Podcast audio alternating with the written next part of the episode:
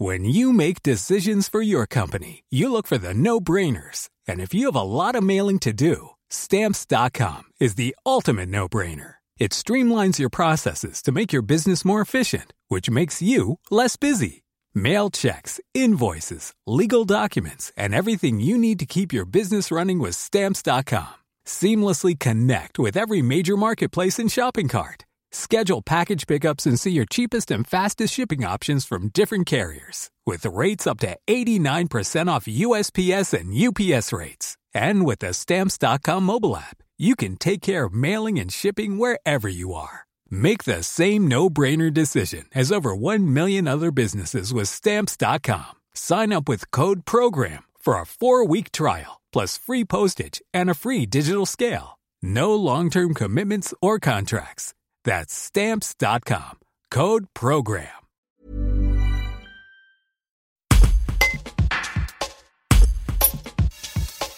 Dans les les structures d'accueil pour les écoles primaires vont faire face à une vague d'annulations et de fortes baisses de fréquentation des écoles de neige cet hiver.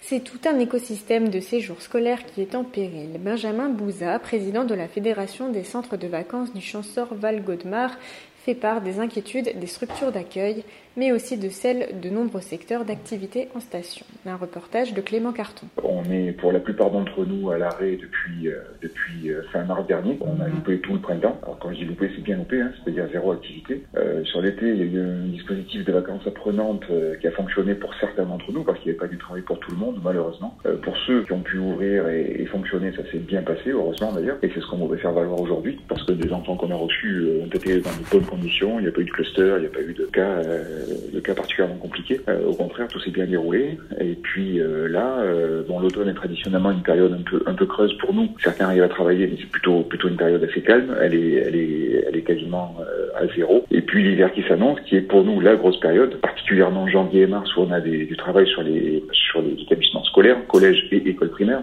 Là, par contre, c'est dramatique. J'ai fait un petit point avec nos adhérents de, des prévisions pour essayer d'avoir une petite projection et la présenter à nos élus. Bon, c'est vraiment très très compliqué hein, sur janvier-mars, sur les sur les périodes scolaires, on est sur des, prévisions d'environ 25% de, remplissage par rapport à, ce qu'on a d'habitude. Euh, si, si tout ce qu'on a sur le papier au crayon gris se fait, parce que les contrats sont pour l'instant pas signés et il n'y a pas vraiment qui, qui veut s'engager. Et sur les périodes scolaires, donc sur le mois de février, les vacances, euh, pardon, pas oui, pas scolaires, les vacances, euh, là on est plutôt sur du remplissage euh, aux alentours de 80%, on est plus, plus optimiste, ça a l'air de, de mieux se dérouler, sachant que de toute façon on ne pourra pas être à 100% parce qu'on a des, des règles de distanciation, euh, notamment entre lits dans certaines chambres qui nous font perdre des lits, qui nous font perdre des places, et, euh, et on ne pourra pas remplir à 100%. Mais sur les périodes de vacances, ça a l'air, euh, ça a l'air de, de, mieux se présenter, en espérant que d'ici là, la, la situation ne, ne, dégénère pas encore et, euh, et, et n'apporte pas ce d'interdiction. Si euh, un établissement travaillait tout janvier et tout mars, aujourd'hui, il va travailler partiellement rempli la moitié de janvier et la moitié de mars, ou entièrement rempli une semaine en janvier et une semaine en mars. Quoi. Si, si on schématise et qu'on simplifie les choses, c'est vraiment un remplissage qui est, qui est dramatiquement moindre par rapport à d'habitude. voilà, c'est plus de la survie, c'est vraiment, euh, on ne sait pas comment on va faire. Dans euh, la période que nous traversons, il est à peu près évident qu'il va y avoir de la casse et que certains d'entre nous se, se, relèveront pas, quoi, parce que parce que ça fait ça fait trop longtemps qu'on souffre déjà. On a à peu près tous utilisé tous les tous les, ressorts et tous les systèmes d'aide qui étaient mis à notre disposition, mais à un moment donné, si l'activité repart pas, je, je vois pas comment on va pouvoir faire. Alors oui, je me suis euh, en effet rapproché de certains certains confrères, certains certaines régions, pas que les Hautes-Alpes, même en Savoie, etc. Le constat est à peu près le même partout, mais les, stations ne, ne, sont pas tous toutes impactées de la même manière. D'abord parce qu'il n'y a pas des centres de vacances euh, répartis euh, de la même façon sur tout le territoire. En général, dans les grandes stations, celles de haute altitude, euh, il y a plutôt moins de centres. Euh, les centres sont plutôt présents sur les petites stations, celles de moyenne altitude. Si je faire référence aux champs sur Valgo, c'est plutôt Selle, Saint-Léger, euh, Chailleul, plutôt Corsière.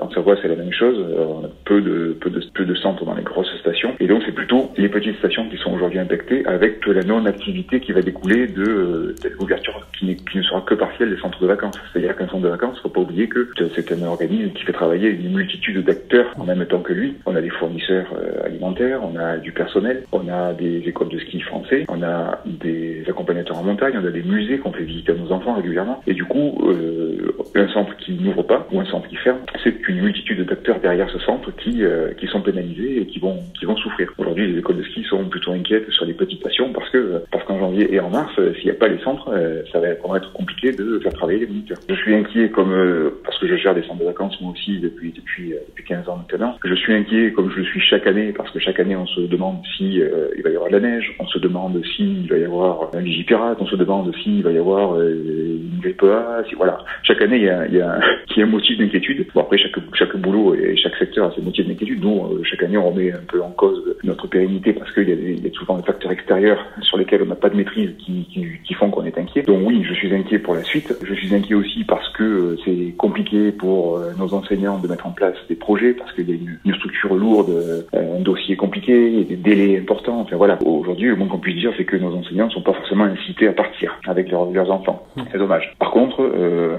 il y a toujours de l'optimisme, il y a toujours de l'espoir. Je, comme je vous disais tout à l'heure, je pense que le fait de faire partir les enfants dans un cadre extrascolaire, en centre de vacances, en collectivité, ça restera toujours quelque chose qui est tellement bénéfique que je, je pense qu'on peut pas se passer de ça et je pense que ça perdurera au-delà des problèmes de sanitaires, au-delà des problèmes d'emménagement, etc. Il faudra se réinventer, il faudra imaginer euh, d'autres séjours probablement, mais euh, mais je, je, pense que ça, ceux qui, ont, ceux qui arrivent à faire le dos rond, à passer le, la mauvaise passe que nous passons là en ce moment, je un rebond et que, et que les séjours euh, continueront à, à fonctionner après.